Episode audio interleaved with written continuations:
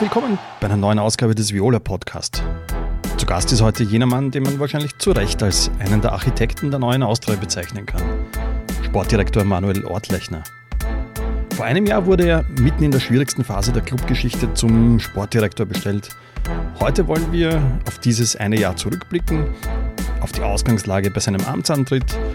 Wir werden über die Gründe sprechen, warum die Saison dann so positiv verlaufen ist ja, und dann gibt es schon einen fließenden Übergang zu den aktuellen Fragen. Natürlich mit der Kaderplanung im Vordergrund. Im zweiten Teil wollen wir dann auch auf die Zukunft von Austria Wien eingehen und auf andere Fragen rund um Austria Wien, wie zum Beispiel die Akademie, unser Frauenteam und die Position von Austria Wien im 10. Wiener Gemeindebezirk, dem klassischen Arbeiter- und Migrantenbezirk.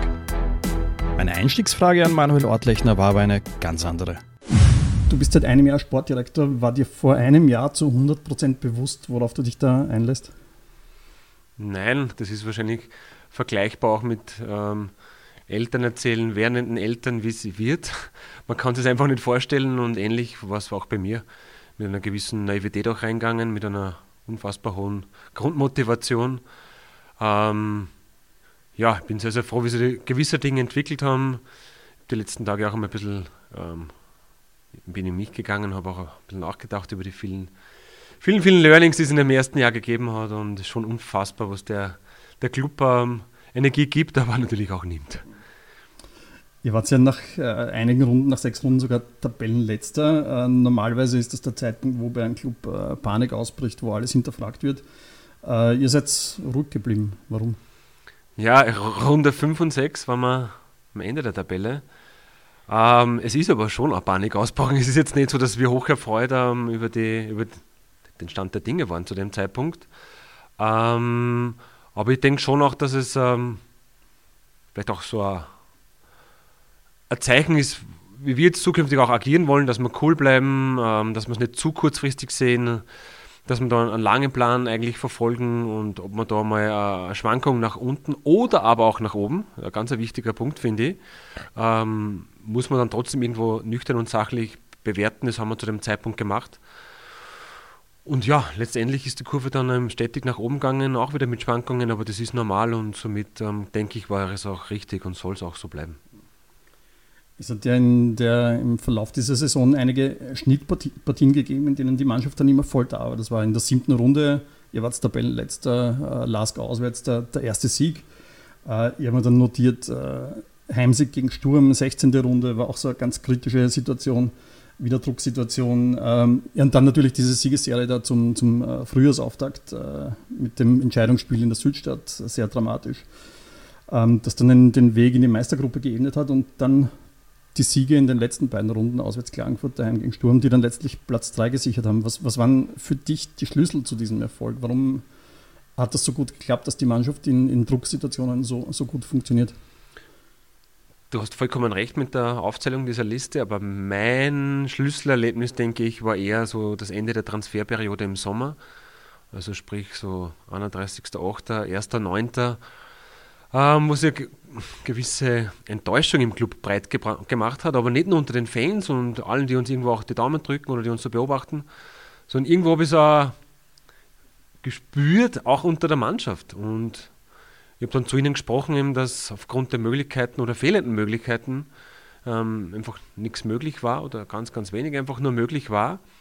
Dass ich aber gefühlt irgendwie so der Einzige bin, ähm, der dem, der ganzen Truppe und Gruppe da sehr, sehr viel Vertrauen auch schenkt, weil ich einfach das Potenzial gesehen habe. Und letztendlich haben die Jungs das einfach zurückbezahlt und die sind zusammengewachsen, sind an diesen Ups und Downs in diesem Jahr und eins hast du vergessen, ähm, das Ausscheiden gegen Breiterblick. Entschuldigung, dann habe ich es jetzt vorweggenommen, aber das war auch etwas, was den einen oder anderen geprägt hat. Ähm, man wächst ja nicht nur an Erfolgen, sondern ich bin schon der Meinung, primär an Misserfolgen. Ähm, und da haben viele Dinge dazu geführt, dass die Mannschaft einfach gewachsen ist und in ihrer Entwicklung, in ihrem Reifeprozess einfach so Step by Step ähm, ja, den nächsten Schritt gemacht hat. Und dann schaffst du es, wenn du als Gruppe einfach näher zusammenrückst, ähm, Stabilisierungsphase ja dann irgendwann auch einmal zu Ende war, weil das war ja speziell am Beginn so das Hauptthema, Stabilisieren, dass man dann gesehen hat, ui, boah, der, da ist ein Potenzial, war da auch, boah, da ist auch was da.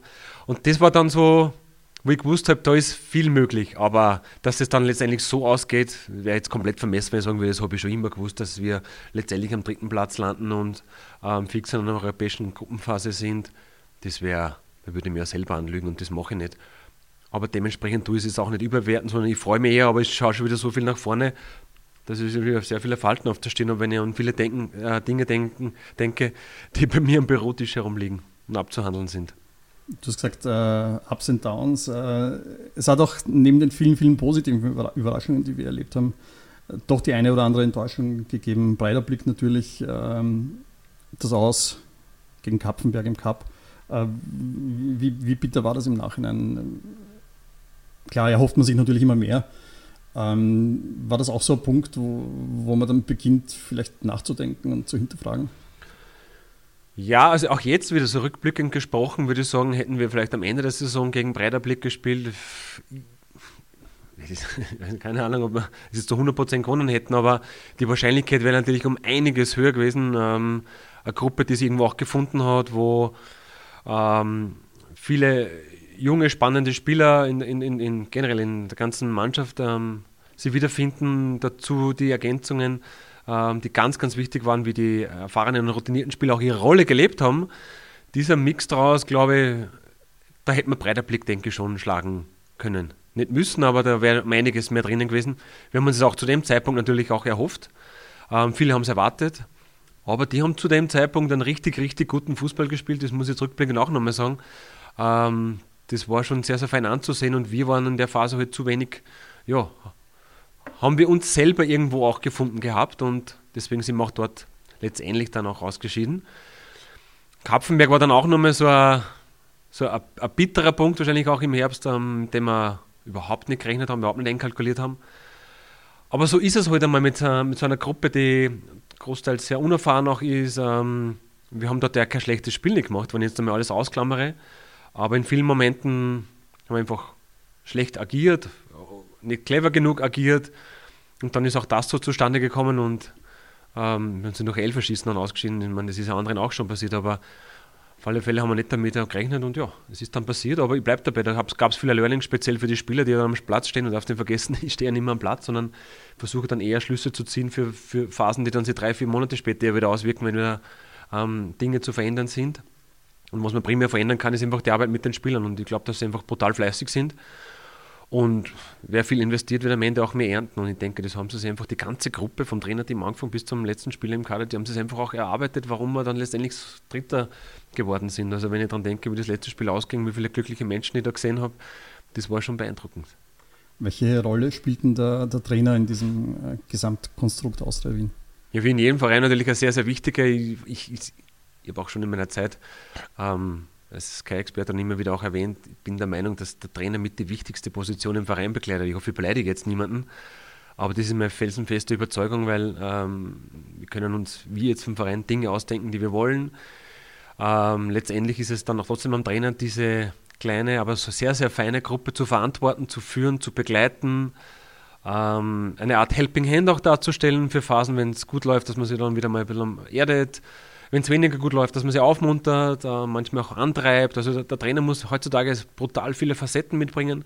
Das Spiel mit den Medien musst du beherrschen. Du bist wahrscheinlich der prominenteste Vertreter vom Verein, hundertprozentig auch am öftesten in den Medien vertreten, am öftesten am Mikro vor, äh, vor der Nase. Also der Trainer, der, der Job, der ist schon sehr, sehr komplex geworden in den letzten Jahren. Die Erwartungshaltung ist sehr, sehr hoch, bei der Austria auch, aber wir versuchen das schon auch immer alles zu relativieren, auch diese Drucksituationen. Ich denke, wenn wir ganz normal miteinander umgehen, dann braucht man nicht so viel den Kopf zerbrechen, er erfüllt eh die Erwartungen oder nicht.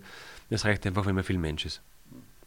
Und dass man das, die Austria-DNA Intus hat, die wahrscheinlich eher wie kein Zweiter hat, dann hilft das auch. Na klar hilft es, wenn er, wenn er jahrelang hier Spieler war, ähm, in verschiedenen Trainertätigkeiten schon hier auch ähm, zu Werke ging. Also das ist klar, dass das eine Hilfe ist, weil du den Verein dann natürlich auch verstehst. Du brauchst auch keine großartige Anlaufzeit. Das ist schon ein großer Vorteil natürlich. Ich würde jetzt gerne noch ein bisschen äh, Ursachenforschung betreiben, ein bisschen näher herausfinden, warum diese Saison so gut geklappt hat. Äh, weil die Ausgangssituation, äh, die war ja schwierig, wenn man auf den Kader eingeht. Nicht nur auf die Gesamtsituation vom ganzen Verein, sondern Äh, Im Kader hat es einen riesigen Umbruch gegeben. Das ist äh, Mani Zakaria weggegangen. Ich habe dann auch ein bisschen später Benny Pichler, Patrick Wimmer, Christoph Monschein, Stefan Zwierschitz, äh, Thomas Ebner, äh, Schöswenter, Madel. Ich könnte noch einige Namen mehr aufzählen, äh, die alle irgendwie Stammspieler waren oder doch zum erweiterten Kreis gezählt haben. Das heißt, äh, es waren wirklich viele, wirklich wichtige Spieler weg. Äh, wie, wie schwierig war denn in der Situation die Kaderplanung? Die Schwierigkeit an dieser Situation damals war ja nicht nur die Kaderplanung für die erste Mannschaft, sondern ging es ja auch noch um die zweite Mannschaft. Es ging ja auch darum, ähm, auch alles, was Nachwuchs und Akademie ähm, betraf, ähm, waren, glaube ich, auch alle Trainer ähm, irgendwie auch zu besetzen. Ähm, es war auch so viel im Unklaren. Ich habe immer den Club und viele, viele Leute noch mehr kennenlernen müssen. Ich habe keine Ahnung, wie viele Gesprächsnotizen in den ersten Wochen hatte. Ähm, da war dann nicht nur der Kampfmannschaftskader das Thema, sondern einfach die ganze violette Fußballwelt ähm, ist für mich ein bisschen zu erkunden gewesen. Und Woche für Woche wurde das Bild klarer, das Bild des Kaders wurde klarer, aber es war auch ähm, für mich immer klar, dass wir einen sehr mutigen Weg gehen müssen, sage ich genau so. Das ist eigentlich auch alternativlos, nur ich bin ein Freund von Mut. Ich mag auch mutige Entscheidungen treffen, weil ich der Meinung bin, an den Mutigen gehört die Welt. Ähm, und das wollen wir eigentlich auch so weiter beibehalten. Also wir wollen weiter mutig bleiben. Ähm, ich glaube, der, der, Fan mag das mittlerweile auch sehr, was, was wir da jetzt so veranstalten. Versuchen das Ganze einfach progressiv auch anzugehen. Austria Wien ein ein sehr traditionsreicher Verein. Für mich war er dann schon ein bisschen angestaubt, so mein Verein.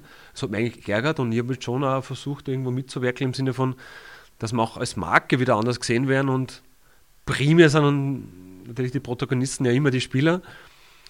Und die haben das grandios gemacht. Also da muss man ihnen einfach ein Kompliment aussprechen, weil die ja trotzdem die sind, die ja, um die sich hier alles dreht und auch drehen soll. Wir sind so die Dienstleister rundherum und sie haben es ja, bis jetzt super toll hingekriegt und ich hoffe, das bleibt natürlich auch so beschäftigen uns sehr, sehr viel nach innen auch weiterhin, was in den Young Violets passiert, der Akademie, wer da wieder so nachrückt, so die High Potentials, darum auch das Academies 11 Projekt. Also es macht einfach Spaß, sich mit der Austria an sich zu beschäftigen. Dann muss man halt natürlich auch das ganze Konstrukt, speziell erste Mannschaft, dann mit spannenden, routinierten Spielern ergänzen und dann sollte das eigentlich so in die Richtung weitergehen. Ähm, die Austria hat ja Furore gesorgt mit vielen, vielen jungen Spielern, äh, die, die jetzt wirklich stark aufgezeigt haben. Huskovic, Braunöder, um, jetzt nur mal zwei herauszunehmen. Ähm, zu denen kommen wir gleich in einem Moment. Zuvor hat es aber Neuzugänge gegeben, die, die von anderen Vereinen zu uns gekommen sind, die wirklich voll eingeschlagen haben. Ich möchte einen, allen voran einmal und in erster Linie den, den Mandy Fischer erwähnen, äh, bei dem man von der ersten Sekunde an das Gefühl gehabt hat, dass das der passt einfach perfekt zu Austria. Dann gibt es aber genauso, darf man nicht vergessen, Marvin Martins, Lukas Mühl, äh, im Winter Lukas Calvao, der, der sich sofort da eingefügt hat. Äh, kannst du vielleicht zu jedem dieser Spieler ein paar Worte sagen? Zu jedem Worte. Man hat natürlich Vorstellungen und Erwartungen, äh, wenn man einen Spieler neu zu einer Gruppe hinzufügt und hofft, es geht gut. Es geht primär dann am besten, wenn einmal der Charakter funktioniert. Da helfen dir die ganzen fußballerischen Skills nichts, wenn du charakterlich ähm, und menschlich nicht reinpasst wenn es dann natürlich auch fußballerisch noch ganz okay ist, dann, dann wird es so richtig spannend. Und bei Manfred Fischer hat man gewusst, dass das einfach ein Typ ist, wie es ihn nicht so oft gibt mehr auch ähm, heutzutage, dass der auch ähm, ja, sportlicher absoluten Mehrwert darstellt. Ich glaube, das hat jetzt auch nach der Saison 1 jeder gesehen. Und somit ähm, kann man da fast sagen 100 von 100 Punkte diesbezüglich. Ähm, Lukas Mühl es hat ja jeder immer so seine eigene Geschichte, warum das ja auch funktioniert hat bei uns. Beim Lucky, der hat nicht die einfachste Zeit erlebt bei, bei Nürnberg, aber ein grandioser Typ, ein, ein, ein stillerer Leader, wenn ich das so sagen darf. Erinnert mir ein bisschen auch manchmal, wenn ich Richtung Salzburg blicke, an den Andi Ulmer, den ich auch sehr, sehr gut kenne. Gibt ja die Kapitänstypen, die einfach lauter sind und der Lucky ist halt auch so in einer, in einer, in einer führenden Rolle bei uns, der den Tick stiller ist, ruhiger ist, aber jetzt für ja, jetzt immer mehr aus sich rausgeht, ähm, ganz eine wichtige Rolle begleitet und auch von Tag 1 weg sportlich überzeugt hat. Aber auch hier passt die menschliche Komponente zu 100 Prozent. Wenn ich bei Marvins jetzt denke, ähm, der gerade auch in der Nations League so hinperformt, das hat schon alles einen Grund, auch warum das hier bei uns funktioniert, weil er auch im luxemburgischen Nationalteam richtig gute Leistungen abliefert und auch ein richtig, richtig guter Typ auch ist. Okay. Hat es ein bisschen gedauert, weil er verletzt war am Anfang. Und ich wollte gerade erwähnen, bei ihm muss man nicht aufpassen, auch in der Bewertung, weil der eigentlich durch eine, eine blöde Verletzung ja doch drei bis vier Monate ausgefallen ist und du musst dann ja auch erst wieder mal so zurückkämpfen, auch körperlich wieder auf ein Niveau bringen, dass du das spielen kannst, was wir für unser Spiel auch ähm, über die Seiten, über, über die Außenverteidiger, über die Offensiven erwarten und ich glaube, wenn jetzt auch diese Vorbereitung voll mitmacht, ähm, dann wird man noch einen besseren Marvin Martin sehen. Und Lukas Galvao, diese Typen, diese Wiener-Typen, die jedes Training ans Limit gehen, weil sie einfach ähm, nicht verlieren können, gesegnet sind mit einem, für, für einen Verteidiger mit, einem unfass, mit einer unfassbar guten Spieleröffnung. Das erwartet man sich eigentlich von einem Austria-Wien-Verteidiger auch, dass du ja nicht jetzt nur Zweikämpfe gewinnst und Duelle für dich entscheidest, sondern dass du auch, wenn du den Ball besitzt, ähm, den auch zum Mitspieler bringst und das öfter als wie zum Gegner. Und das macht er halt unfassbar gut. Also ich weiß nicht, wie viel nur Look besser er auch spielen kann. Er ist irgendwie so der prädestinierte Austria-Wien-Verteidiger aus meiner Sicht, ein sehr, sehr moderner Verteidiger. Ähm, ja, auch mit ihm beschäftigen wir uns jetzt auch primär, auch jetzt über sein aktuelles Vertragspapier hinaus. Es hat zwei Neuzugänge gegeben, die ich jetzt noch extra erwähnen möchte, die ähm, noch nicht wirklich aufzeigen haben können. Äh, Philipp Antowski, Tristan Hammond. Ähm, wie siehst du ihre Entwicklung? Was erwartest du von ihnen noch? Also beim Tristan ist so, der hat jetzt die Einberufung zum australischen U23-Nationalteam ähm, gerade hinter sich gebracht. Ähm, dass man einfach einmal auch sieht, vor, vor, welchem Schlag diese Spieler auch sind. Beim Philipp Antowski ist so, der war jetzt auch leider die letzten Wochen verletzt, blöde Verletzung ja auch zuzogen. Der war für das A-Nationalteam in Nordmazedonien einberufen. Also wir reden hier ja von Auswahlspielern für, für sehr, sehr spannende Länder. Ähm, der Tristan war leider auch dann eine äh, gewisse Zeit verletzt, hat, darf ich nicht ganz vergessen, ähm, längere Anpassungszeit gebraucht. Er wünscht sich natürlich immer, dass es ganz, ganz schnell funktioniert. Ähm, weil wir natürlich auch wussten, durch Portugal hat er schon den ersten Schritt im europäischen Markt ähm, über einige Jahre absolviert gehabt. Trotzdem hat es ein bisschen länger jetzt gebraucht, auch aus unserer Sicht, wie wir es trotzdem erwartet hätten. Ähm, Erwartungshaltung Richtung Jahr 2 ist natürlich dann schon das Stück größer, weil da fällt schon, schon einiges weg. Beim, beim Philipp müssen wir jetzt einmal schauen, wie er auch jetzt aus dieser Verletzung rauskommt. Also sollte er wieder die ähm, Vorbereitung verpassen, wäre das natürlich suboptimal und da muss man jetzt einmal schauen, auch, wie wir mit ihm genau weiter tun, dass wir den die bestmögliche Lösung auch jetzt für ihn auch finden, weil das ist schon ein sehr spannendes Spiel auch. Ja, und dann gibt es natürlich diese, diese ganze äh, Garde an, an, jungen Austrianern. Äh, Matthias Braunöder, um, um, jetzt einmal einen zu nennen, Huskovic, äh, Can Kelesch, äh, El Shaivi, äh, Alex Jukic. Ne? Äh, aber auch äh, Ivkic, Kreiker, Vucic, Wustinger haben, haben schon das eine oder andere Mal aufgezeigt. Ist das irgendwie so eine, eine goldene Generation oder wäre das eh schon länger möglich gewesen, man hätte sich nur trauen müssen? Ah, die goldene Generation. Ich habe so viele Top-Talente hier schon gesehen, die dann letztendlich dann nicht so gezündet haben, wie man es vielleicht auch erwartet hätte. Da muss man mit, dem, mit diesen Begriffen auch vorsichtig sein. Am Ende des Tages ist es also dann trotzdem am Spieler. Wir können ja nur als rundherum alles bestmöglich aufbereiten, dass sie die bestmögliche Leistung abliefern. Aber es ist am Ende dann doch beim Spieler, ob sie dann zugreifen oder nicht zugreifen. Das muss man auch dazu sagen.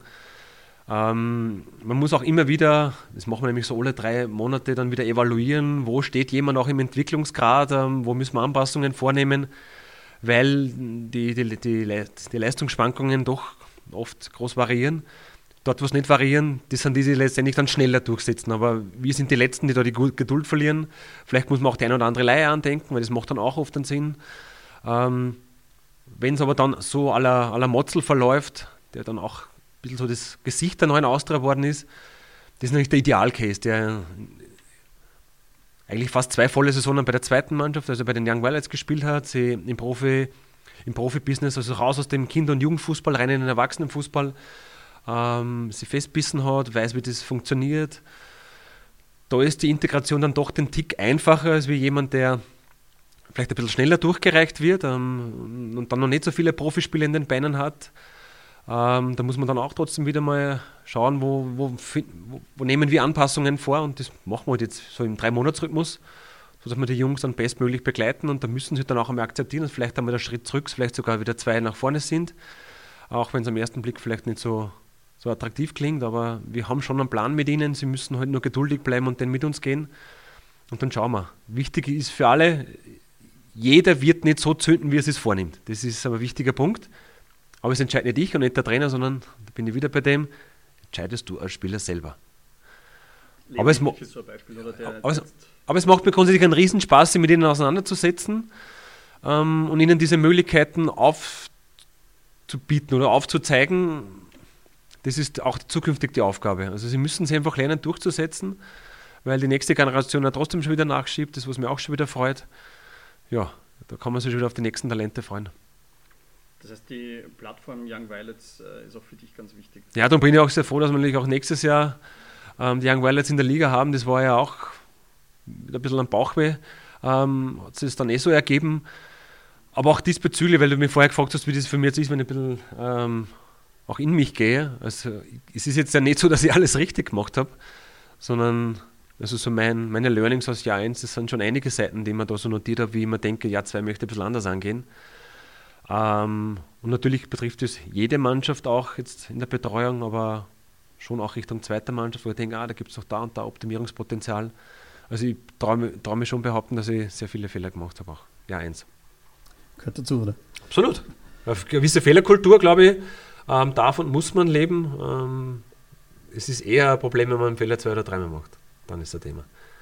Du hast den Braun wieder angesprochen, der zwei Jahre bei den, bei den Young Violets äh, gespielt hat. Es gibt bei den Young Violets besonders äh, einige Spieler, die jetzt äh, schon länger dabei sind. Da gehört dann Nils Hahn dazu, Matthias Meisel, Matthias Kindl.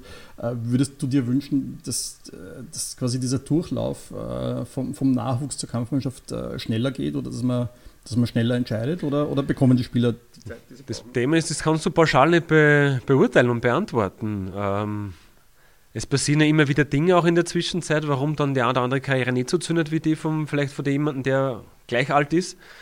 Ähm, auch jetzt, welche Möglichkeiten ergeben sich gerade jetzt in, in, der, in der ersten Mannschaft, wenn da einer einzementiert ist, weil er einfach Top-Leistungen bringt, dann kannst du jetzt in der zweiten Mannschaft noch so gut spielen. Dann wird es einfach schwierig, dass du, die, ähm, ja, dass du den dann auch rausspielst. Und da bleibe jetzt dabei, da muss man halt auch vielleicht jetzt einmal über einen Umweg sprechen, eine vielleicht mal ein Jahr woanders. Und das schadet auch oft nicht einmal was anderes zu sehen.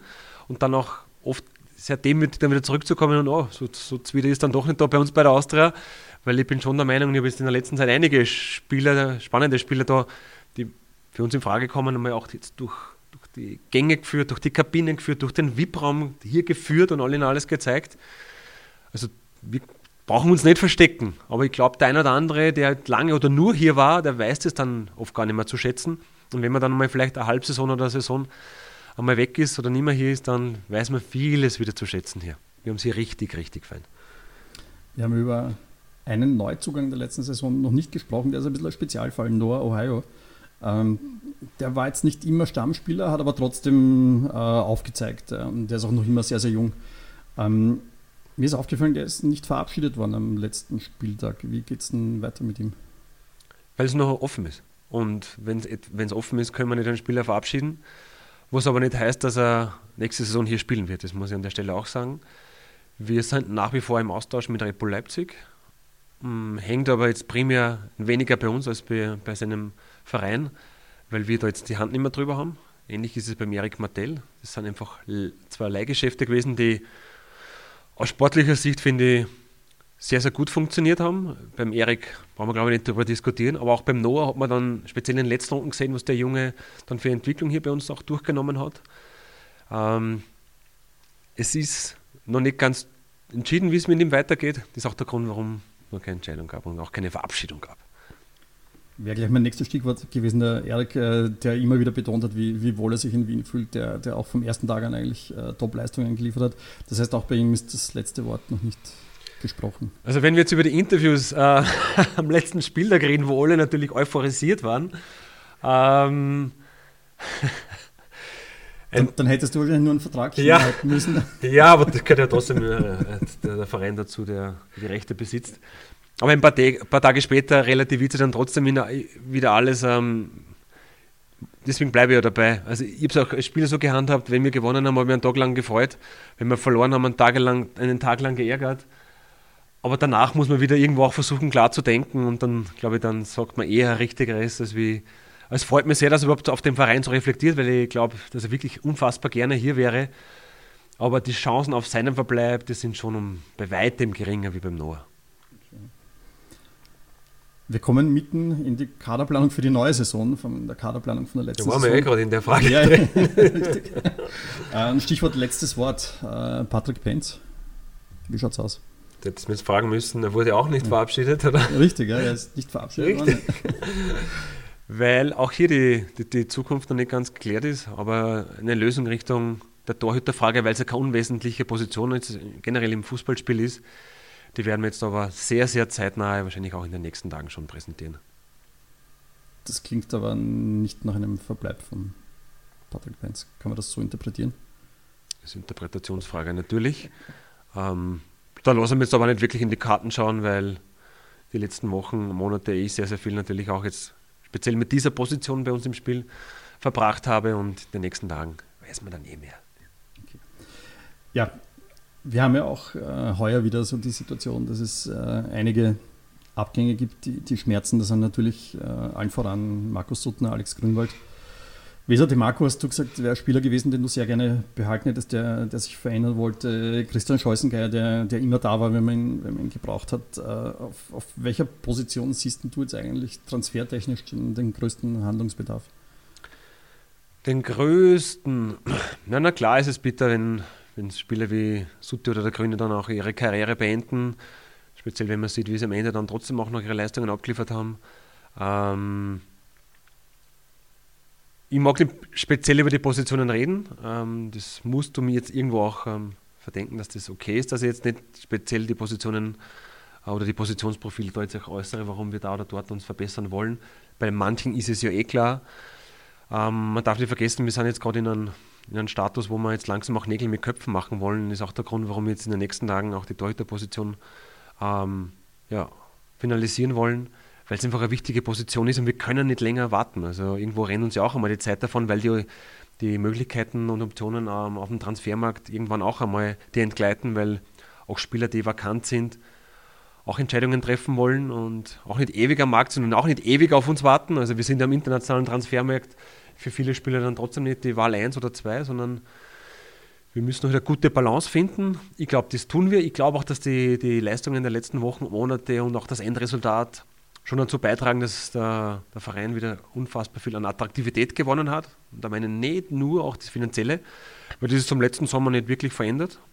Aber sportlich, glaube ich, denke ich schon, dass wir jetzt, speziell jetzt mit der europäischen Bühne, ja, da sehr spannend sind für viele Spieler.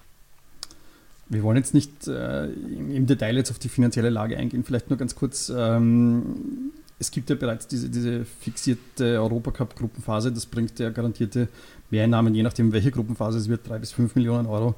Ähm, dazu sind einige von diesen sogenannten Altverträgen weggefallen. Wie, wie, groß ist denn dein Spielraum überhaupt? Der ist nicht, nicht groß anders wie letztes Jahr. Man darf nicht vergessen, dass der ein oder andere Spieler auch Verlängerungen dann trotzdem auch schon wieder sie im Budget niedergeschlagen haben. Ähm, es bleibt groß unverändert. Ich weiß auch jetzt diese Euphorie rund um den dritten Platz und da bin ich jetzt wieder beim Relativieren der ganzen, der ganzen Erfolge. Ähm, die wirtschaftlichen Probleme sind jetzt aus meiner Sicht, jetzt auch welches Budget jetzt natürlich wir zur Verfügung haben, sportlich unverändert. Und ich glaube auch jetzt, dass wir eher so einen 5- bis 10-Jahresplan ins Auge fassen müssen, als wir einen 3- bis 5-Jahresplan weil uns das einfach noch über viele Jahre begleiten wird, egal wie sportlich erfolgreich wir sein werden, sondern das ist wirklich noch ein sehr langer Zeitraum. Aber das sehe ich jetzt nicht als problematisch an. Manche denken, ja, ich brauche gern, hätte gern mehr Spielgeld, um sich mehr am Transfermarkt bewegen zu können. Es wird eh noch der ein oder andere kommen, also keine Sorge, aber die Möglichkeiten sind, wie sie sind. Ich würde mir da nicht einmal ansetzen, darüber beschweren. Mir macht es Spaß, so wie es ist. Es haben ja auch der ein oder andere Spieler aufgezeigt. Kann es sein, dass es auch Abgänge äh, geben wird? Ja, das könnte natürlich auch noch passieren. Ähm, auf der anderen Seite aber gibt es da wiederum einen Handlungsspielraum, dass du das wiederum kompensierst oder man sagt, na, wir trauen an, an einen eigenen Spieler zu, das vielleicht auch fast eins zu eins zu ersetzen. Das wird die Transferperiode zeigen. Also das Transferfenster ist ja noch einige Zeit offen. Wir wollen aber natürlich schon in Ausblick auf ähm, ja, die Aufgaben, die da uns erwarten, weil es wird ein sehr, sehr intensiver Herbst für uns werden. Ähm, man darf nicht vergessen, wir haben nicht fix sechs ähm, englische Runden, sondern wir haben mit den Hin- und Rückspielen auch für das Playoff eigentlich acht englische Runden. Dazu kommt auch der ÖFB Cup noch dazu. Also wir spielen ja fast eigentlich dann im Donnerstag- und Sonntagsrhythmus, bis dann äh, Mitte November schon ähm, der, der, sehr, sehr kurze Herbst aufgrund der WM dann beendet ist. da wäre schon gut, je schneller wir den Kader beisammen haben und die Gruppe schnellstmöglich findet, weil sonst kommen wir ja wieder zu diesem Breiterblick ähm, Déjà-vu, was wir ja alle vermeiden wollen und ja, je mehr die Gruppe auch sich schon gefunden hat bis, zur, bis zum Meisterschaftsstart, um Mitte, Ende Juli, ähm, das wäre schon das Ziel.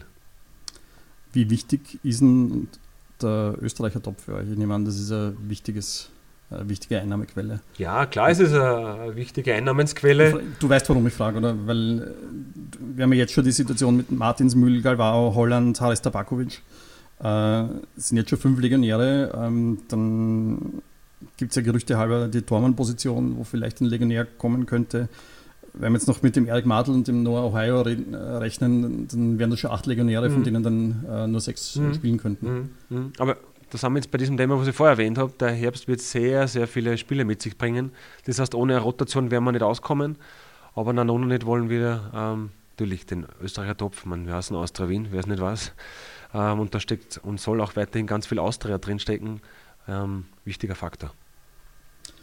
Gibt es neben diesen ganzen Transferaktivitäten noch, noch immer Bemühungen, jetzt auch in dieser Vorbereitungszeit vielleicht äh, vorzeitige Verlängerungen. Einige sind ja schon gelungen.